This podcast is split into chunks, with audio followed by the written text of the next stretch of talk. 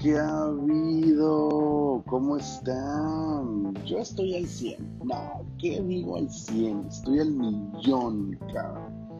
¿Qué dijeron? Este güey por fin ya se va a callar. Pues ni madres. Aquí estoy otra vez. Vengo de nuevo para entretener a mis tres fieles seguidores. pues aquí está. El séptimo episodio del Aullido del Lobo Podcast, cabrón. Seguimos poniéndoles sazón a la primera temporada. Pues el día de hoy les traigo indejadas nuevas. Y el tema que les voy a platicar está chingón, güey. Y para explayarme te voy a platicar sobre una de mis actividades de esparcimiento favoritas. Te comparto que a mí me gusta ir al cine, güey. Puta, una buena peli, güey, unas palomitas y una copita helada. Uff. Y es una de las cosas que más extraño hacer en esta cuarentena interminable, cabrón. Fíjate que un tipo de movies que realmente disfruto son las de superhéroes. Porque de morrillo me gustaban los cómics y pues ver aquellos güeyes que veían las historietas en la pantalla grande, pues la neta es un sueño hecho realidad. Para aquellos que no lo saben, los superhéroes principales pertenecen a dos universos, Marvel y DC. Para que los ubiques, los Avengers son de Marvel y la Liga de la Justicia es de DC Comics.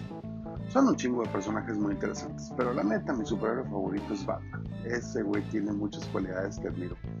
Cinematográficamente hablando, la mejor saga de Batman fue la trilogía del Caballero de la Noche, el Dark Knight de Christopher Nolan, donde Christian Bale personificó a Bruce Wayne. Pero ustedes no están listos para esa conversación. Entonces, para no generar polémicas, lo vamos a dejar en que me gusta Batman y se chingó, ¿va? Pues bueno, empecemos. ¿Listos? Y si no están listos, me vale madre. De todas maneras, voy a empezar. Este episodio se llama Cágala. Fíjate que inicialmente quería nombrarlo éxito versus fracaso. ¿Por qué cambié de opinión? Simplemente porque sería ponerlos en competencia y te estaría dando un mensaje contrario a lo que te voy a platicar. Mi objetivo el día de hoy es que dejes de creer que son situaciones ajenas y principalmente, güey, darle en la madre al paradigma de que el fracaso es algo malo. Lo que sí voy a poner a competir son los universos de los superhéroes, Marvel versus DC. Fíjate, seleccioné un superhéroe que representara cada universo y te contaré sus historias. Estos sí van a competir, vamos a ver quién tiene más éxito. Ah, no te creas, solo es para darte el ejemplo del éxito de esos personajes. Porque si vamos a, a éxitos cinematográficos, pues Marvel Comics con la saga de los Avengers le dan la madre a DC. Pero pues ese es otro tema. A Marvel Comics lo va a representar Iron Man y a DC Comics La Mujer Maravilla o Wonder Woman, como la quieras llamar. Si fuera por corazonada, neta te dijera a huevo gana Iron Man. Pero pues después de ver Civil War y la madrina que le pegó al Capitán América Iron Man, no dudo que Wonder Woman también pueda con el challenge. Entonces, vamos analizando este par de güeyes, ¿va? Iron Man es el superhéroe, ¿no? Es un traje con inteligencia artificial, güey, que se la pone un millonario empedernido que se llama Tony Stark. El actor que personificó al hombre de hierro se llama Robert Downey Jr. Fíjate que cuando Marvel Comics lo contrató, siendo Iron Man 1 una prueba piloto de la saga de los Vengadores o los Avengers, no estaban muy seguros de que fuera a convertirse en un blockbuster. Entonces lo contrataron por 500 mil dólares. Sí, así como escuchas, una cantidad muy poco generosa. Digo, la neta, si a mí me dicen que van a pagar medio millón de dólares por hacerle al güey con un traje de robot, ni de pedo digo que no, ¿verdad? Pero pues para lo que está acostumbrado un actor de la talla de Robert Downey Jr., pues no sonaba muy atractivo. Pues para no hacerte el cuento largo, el tipo acepta. Y 10 o 15 movies después, el cabrón terminó cobrando 265.5 millones de verdes y se convirtió en el protagonista principal de la saga. También subió su talla como actor a 2000%, si no es que más. Y fíjate, si revisas el pasado de Robert Downey Jr., encontrarás que entró y salió de la cárcel por más de un par de ocasiones, por sus problemas con las drogas, güey, y además de portación de arma de fuego y no sé qué cuántas mamadas más. Qué curioso, ¿no? Ahora, vamos a ver el otro lado, la belleza misteriosa de la reina de las Amazonas, Wonder Woman. Por si no sabes, Wonder Woman es la heredera de los poderes del dios del Olimpo, el jefe de jefes, Don Chingón, Zeus. Pues es saber que la actriz que personificó a la Mujer Maravilla se llama Gal Gadot. Probablemente la identifiques también por su participación intermitente en la saga de los Rápidos y Furiosos.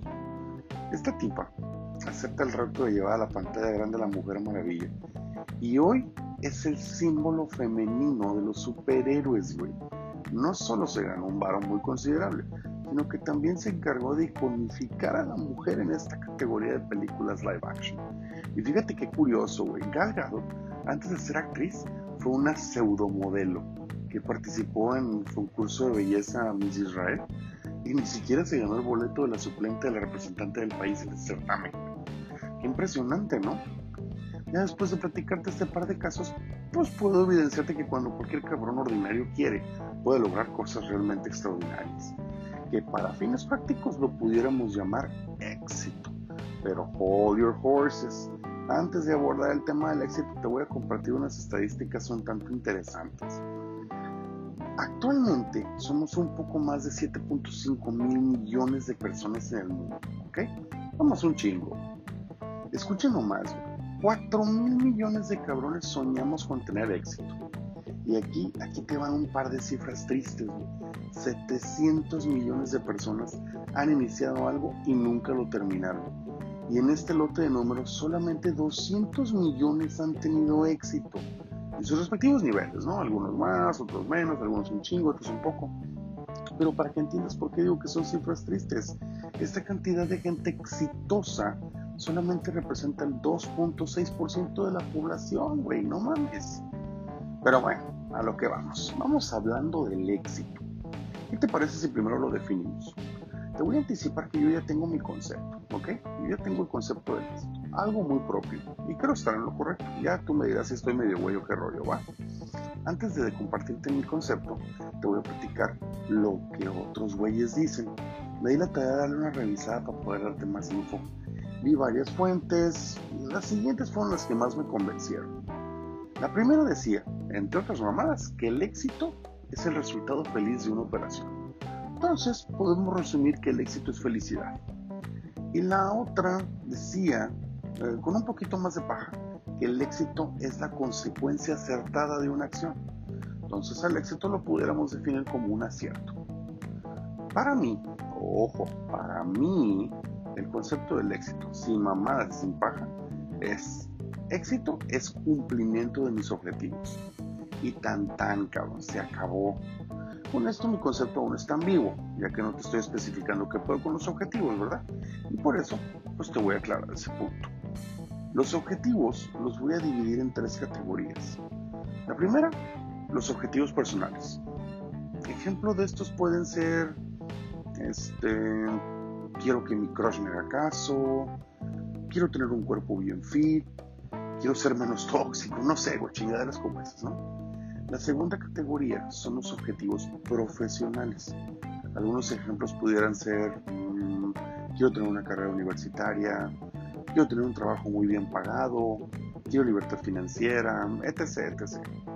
Y la tercera serían los objetivos materiales. Por ejemplo, quiero tener un coche deportivo, quiero tener una casa muy cabrona, quiero tener un unicornio, no sé, más como esas, pero que sean tangibles, por más pendejas que suenen, ¿eh? Y bueno, ya habiendo categorizado los objetivos, el éxito significaría que esos objetivos se vuelvan realidad. Si me pusiste atención, te diste cuenta que a todos los objetivos los coroné con un quiero. Quiero esto, quiero aquello, etc. El cumplimiento de los objetivos es cuando ese quiero conoce al tengo. Si tú decías quiero tener un cuerpo bien fit y ahora dices tengo un cuerpo bien fit, eso es cumplimiento de un objetivo y por ende es éxito. Si antes decías quiero tener una carrera universitaria y ahora dices tengo una carrera, güey, ya es éxito. Creo que el tema está muy simple, pero es pura teoría. El tema que debe ser prioridad es la materialización de esos objetivos. Y ya sé que me vas a decir, no mames, Kiko, ¿cómo? ¿Cómo hago que el quiero conozca el tengo? Pues te voy a proponer tres maneras para que puedan llevarte a cerrar ese gap entre el quiero y el tengo. Las tres rutas que te propongo para el cumplimiento de objetivos son las siguientes. Voluntariamente, involuntariamente y con suerte. Ahí te va. La ruta del cumplimiento de objetivos involuntariamente es tal cual como dice el concepto, de manera involuntaria. Esto es, tú no tienes mucha participación, tú no tienes vela en el entierro. Los patrocinadores de tu herencia se propusieron que tú como ellos también cumplas tus objetivos. Yo lo llamo la cadena de las tres generaciones. Por lo general son tres, más no es regla. ¿Qué es esta mamada? Simple. Tú eres la tercera generación. Entonces, dos generaciones arriba tuvieron que ver con que tú alcanzaras el éxito. Tus abuelos y tus papás son responsables de este logro involuntario tuyo. Es crudo, sí, pero también es válido. Si a ti te pasó o a ti te va a pasar, qué chingón, güey, aprovecha y agradece, cabrón, porque no cualquiera tiene esa bendición. La siguiente ruta es cumplir tus objetivos voluntariamente. Y esta senda, aunque algo caótica, es muy satisfactoria también. Para que suceda tienes que usar lo que yo le llamo la estrategia del infinitivo. Fíjate, para que tus objetivos se cumplan de manera voluntaria, tienes que trabajar, sudar, invertir, aprender, explorar. Si analizas estas acciones, las conjugué en infinitivo, Trabajar, sudar, invertir, aprender, explorar, etc. O sea, tienes que chingarle, güey. Y la tercera ruta es la suerte. ¿Qué es la suerte? Suerte es estar en el lugar adecuado y en el momento adecuado. Ojo aquí, mucha gente te va a decir que la suerte es bullshit, güey, que no existe. Esas son pendejadas, güey. La suerte sí existe, pero te tiene que encontrar trabajando. Te puedo dar un ejemplo de un caso muy, pero muy conocido de éxito y que la suerte tuvo algo que ver con el cumplimiento de sus objetivos. Y es el caso de mi brother Bill Gates. Ya sé, vas a decir, pinche equipo envidioso, porque mi nombre no está en la lista de Forbes, le quiero tirar mierda a mi brother, ¿no? Pero para que no me la compres a mí, te invito a que leas el libro Outliers de Malcolm Gladwell. Y la letra está muy bueno, güey. Malcolm le dedica un capítulo a detallar cómo la suerte es un factor del éxito y especifica los motivos por los cuales Bill tuvo suerte en su desarrollo como emprendedor en el ámbito de la programación. Ahí te lo dejo de tarea. Y para cerrar con el tema del éxito, y con la intención de convencerte de que no cambies la balanza a favor del éxito y sin satanizarlo, y que quede claro que dije satanizar y no sanitizar, para que no creas que vas a necesitar alcohol en gel ni nada de eso. Entonces, sin satanizar el éxito, te voy a compartir tres contras. Tres contras del éxito.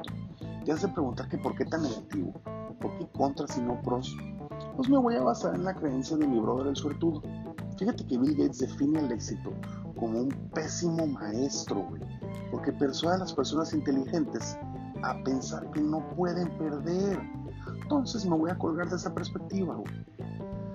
Empecemos con los contras del éxito primer contra del éxito, cuando el éxito es tu destino. Porque esto es un contra, güey. Porque debes de estar consciente que el éxito es temporal. Por eso no puede ser un destino. Dale la vuelta a la tortilla, güey. Establece escalas. Planteate objetivos a corto, mediano y largo plazo. Fíjate, tengo un brother que la neta está cabrón. Se llama Matthew McConaughey es un actor de primera, güey. Tiene muy buenas movies. te recomiendo algunas, como The Lincoln Lawyer y The Gentleman. Están muy buenas esas. Pues el día que le entregaron el Oscar a mi brother, nos platicó que cuando él tenía 15 años, se le acercó una persona muy cercana a él y le preguntó quién era su héroe. Y le dijo que la pregunta estaba difícil, que le diera un par de semanas para darle su respuesta. Pues 15 días después se le acerca de nuevo y le pregunta, ¿quién es tu héroe, güey? Y él contesta, ¿sabes qué? Ya lo pensé bien mi héroe soy yo dentro de 10 años. considerando que es, para ese entonces ya habría cumplido sus metas, ¿no? Fíjate que 10 años más tarde, Matthew cumple 25 años y esta persona se le vuelve a poner enfrente y le pregunta, entonces, ¿qué pedo, güey? ¿Ya eres un héroe? Y él le contesta, no mames, güey, no. No, no, no, ni el caso. Fíjate, mi héroe soy yo a los 35 años. Para él, cada día, cada semana, cada mes, cada año, su héroe está 10 años más adelante, güey. Él nunca va a ser un héroe. No se atiene a eso, porque dejaría de tener algo que perseguir. La neta, se me hizo muy chingona su filosofía, güey. Pues moving on, cabrón. El segundo contra del éxito. Cuando no conectas con el dinero. Dice un brother que admiro mucho, se llama Jürgen Clary, que en Latinoamérica no conectamos con el dinero, güey. Y eso es porque mm, por la razón por la cual no hay tantos nombres de güeyes latinos en la lista de Forbes. ¿Y a qué se refiere? Encabezando la lista de Forbes, ¿no? En este caso. ¿Y a qué se refiere con que no conectamos con el dinero? Simple. Primero, porque hacemos que la figura del dinero sea algo malo. Fíjate nada más esa mamada, güey. Y sí sucede, ¿no? Que cuando alguien tiene lo juzgamos y la neta sí es muy escuchado que cuando huele va muy bien. Si no te ha tocado escuchar que la raza dice, de seguro anda malos pasos, güey. A anda vendiendo perico este cabrón. Y tampoco conectamos con el dinero, porque cuando lo tenemos, no lo queremos cerca, güey. Nos cae un varo y ya compramos un celular nuevo. O cambiamos de guardarropa. Nos vamos a cenar a restaurantes caros, güey. ¿Qué estamos haciendo? Estamos alejando el dinero, no lo queremos cerca. No conectamos con el, con el dinero por paradigmas y costumbres pendejas, güey. Si quieres aprender a conectar, aviéntate el libro, conéctate con el dinero para que veas tips y analices la perspectiva de mi brother Jürgen Klavi. La neta, la neta está muy asertiva, güey. Da la vuelta a la tortilla, güey, para que conectes mejor con el dinero, independientemente de cuánto ganes, ¿eh? Lleva un budget de gastos, define bien disciplinadamente cómo vas a hacer uso del dinero que tienes. Esto te va a hacer funcionar tu ingreso, güey, lo vas a ver como una herramienta. A ver, te voy a dar un ejemplo de un budget. Eh, haz bien tus matemáticas, güey. ¿eh? Destina un 60-70% para tus gastos fijos. ¿sí? Estos son los, los, gastos que se te presentan mes tras mes. Servicios, renta, letras, calzones, yo qué sé, güey. Next, ponte el guarache antes de espinarte. Ojo, y sin sacrificar tus prioridades, separa un 10 o hasta un 20% lo que puedas y ahórralo, güey. Y respeta ese ahorro. Yo te recomiendo que no le pares de ahorrar, güey, ni te lo chingues hasta que tengas seis meses acumulados, güey. Seis meses de tus fijos ahorrados.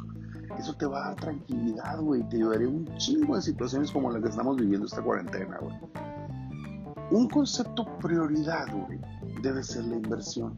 Mínimo destínale un 5% para invertir en tu desarrollo y tu preparación así como la posibilidad de generar nuevas fuentes de ingreso, güey. Proponte tener por lo menos cuatro o cinco alternativas de ingresos. Y por último, y neta, güey, toma mi consejo. Gasta. Quema un 5 o hasta un 10% de tu ingreso, Disfrútalo, cabrón. Come rico en un lugar que te guste. Hazlo seguido si el budget te lo permite. Cómprate esa camisa que te encantó en el aparador, ve al cine, güey, haz ese viaje que quieres hacer en un fin de largo, no sé, güey, lo que se te pegue la gana, güey, motiva tu gen material, demuéstrale que estás trabajando y generando por algo, no te lo niegues porque no es sano que trabajes solo por trabajar, es importantísimo que también disfrutes de tu productividad. Y ya por último, el tercer contra del éxito es cuando encuentras la comodidad en tu edad productiva. La neta, esto sí está del nabo, güey. Echar la hueva solo porque crees que ya le hiciste. Fíjate, si analizamos a mis brothers, Bill Gates, Carlos Slim y Warren Buffett, ¿qué tienen en común? Primero, los tres son población en riesgo, güey. Ya están rucos, güey. Tienen entre 60 y 90 años. Y también los tres tienen más lana que Dios, güey. Sin embargo, no han dejado de chambear, cabrón. Sí es cierto que ya tienen como mil empresas cada uno y cientos de miles de cabrones trabajando para ellos. Sin embargo, ahí siguen, no se rajan. Eso es ver el éxito de una manera inteligente y todavía no estar cómodo. Ya te lo dije en otro episodio. En la vida del emprendimiento tienes que estar cómodo estando incómodo. Te voy a dar un ejemplo más mortal, porque estos güeyes obvio están a otro nivel. Me imagino que en algún momento de tu vida has jugado Monopoly, o la región 4, o el mentado turista. Entonces, estás jugando turista o Monopoly con tu familia o con tus compas y tú lanzas y lanzas dados, recorres el tablero, pero nunca compras propiedades. Así como lo oyes, tú te dedicas a darle la vuelta al tablero para pasar por el inicio o la salida y cobrar tus 200 varos o miles o millones, como sea. ¿Qué sentido tiene así el juego? Digo, está cómodo, ¿no? No pensarle, no gastar, pero solo vas a estar ganando 200 varos cada vuelta. Ah, claro, los chispazos de suerte que te den las tarjetitas es cuando te toque caer en fortuna o en reja comuna. ¡Qué hueva, no! No mames.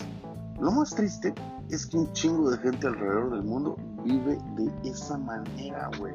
No te permitas caer en ese estilo de vida tan mediocre, cabrón.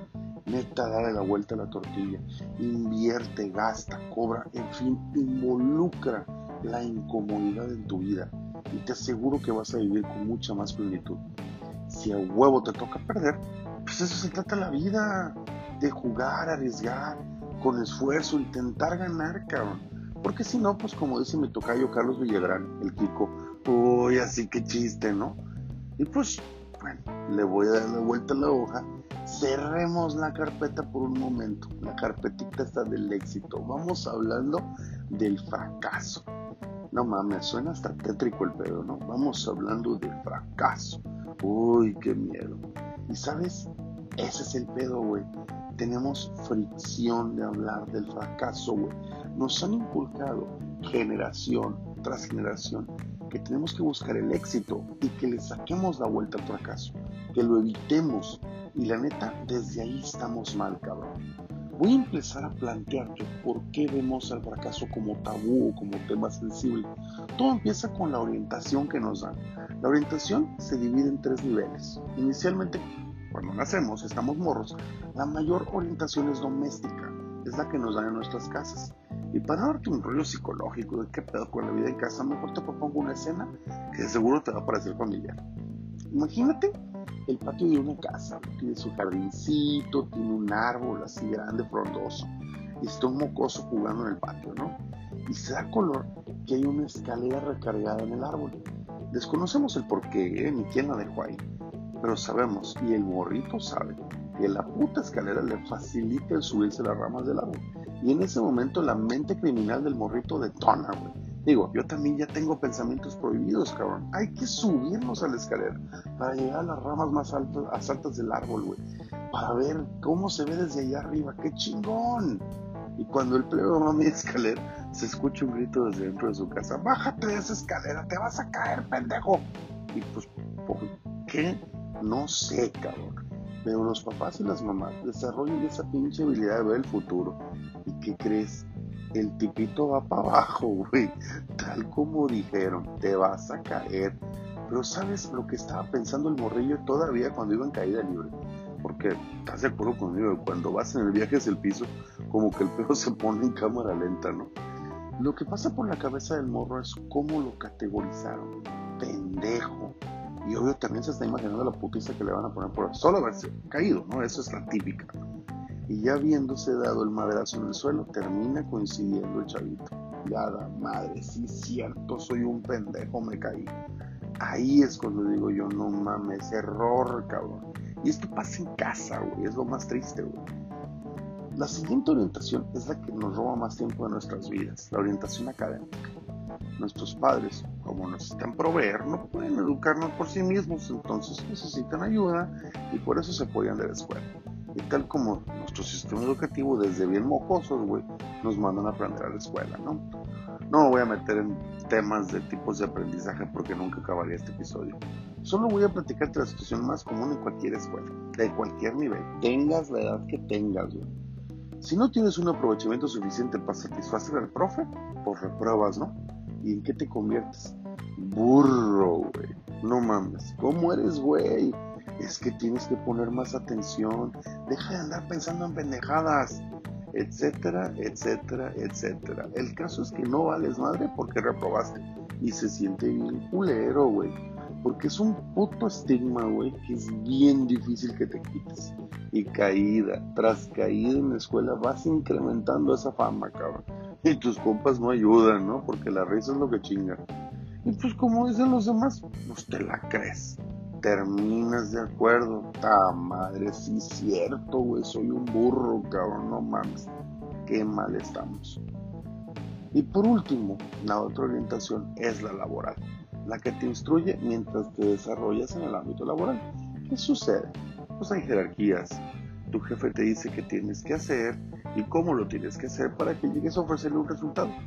Y si por algo la cagas en el qué o en el cómo, pues termina siendo bueno para nada, inservible, cabrón. Y pues lo dicen tan convencidos que te la crees y te dices a ti mismo, perra madre, sí es cierto, no sirvo para nada, güey.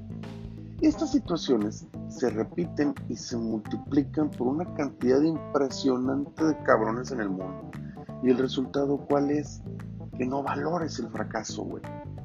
Te voy a ser muy sincero, güey. La neta, para mí, las orientaciones que te acabo de plantear son orientaciones pendejas. Yo me caí cientos de veces de amor. Me dijeron que era un pendejo decenas de veces. No solo reprobé materias, güey, ciclos escolares. Me corrieron de varias escuelas y no soy un burro, güey. Y en más de una ocasión no cumplí con entregar los resultados de su majestad, mi jefe. Y también me dijeron que era un bueno para nada. ¿Y qué crees? Me vale madre su opinión, güey. Ni madres, no me la creo. Son orientaciones pendejas las que recibimos. No nos instruyen que las caídas, los errores escolares, esos pronósticos no alcanzados, son experiencias de las cuales tenemos que aprender, cabrón. Me pasa muy seguido cuando tengo prospectos que se acercan para pedir mis servicios.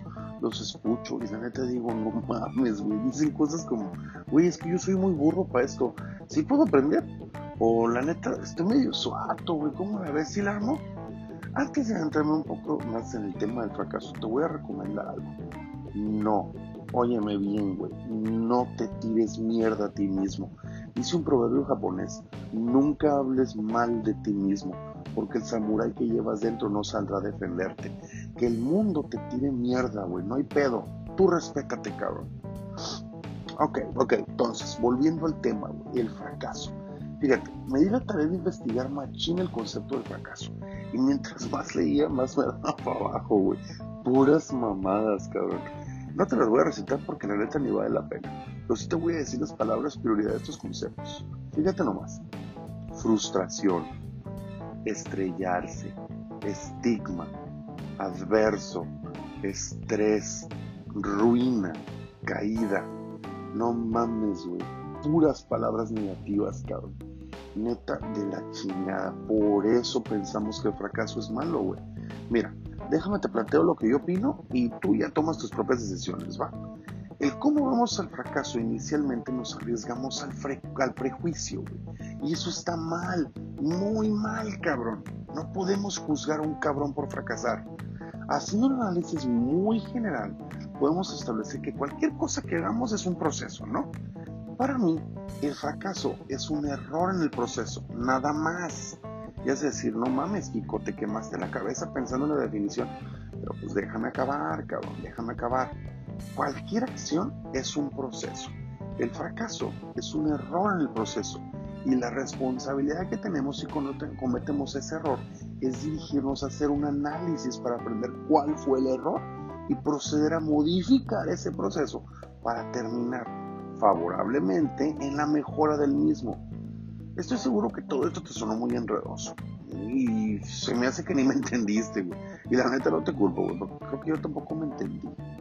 Pero te puedo dar un ejemplo para aclararte el pedo.